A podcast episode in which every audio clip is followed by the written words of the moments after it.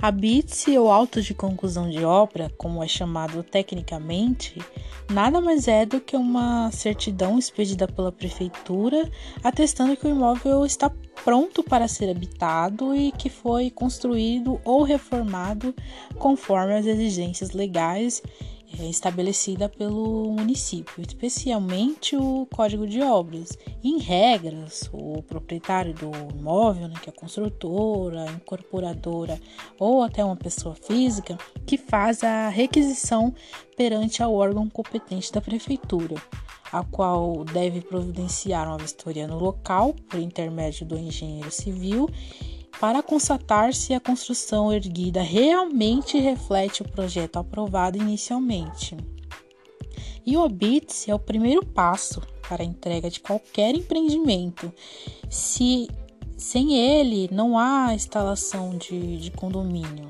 É, tampouco é possível providenciar a individualização da matrícula perante o cartório de registro de imóveis competente e muito menos obter a entrega das chaves. A incorporadora ou construtora, ao terminar uma obra, deve cumprir uma série de, de requisitos antes da solicitação de expedição do auto de conclusão de obras, como, por exemplo, obter a documentação que demonstre a regularidade perante as concessionárias de energia elétrica e água, e também se faz necessária a obtenção do, do auto de vistoria do Corpo de Bombeiros a cargo da Polícia Militar.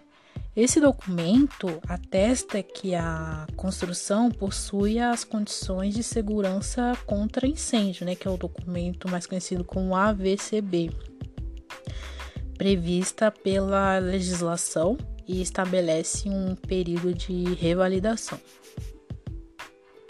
Em resumo, a BITS é um documento que só é emitido pela prefeitura após o imóvel pronto, autorizando sua ocupação.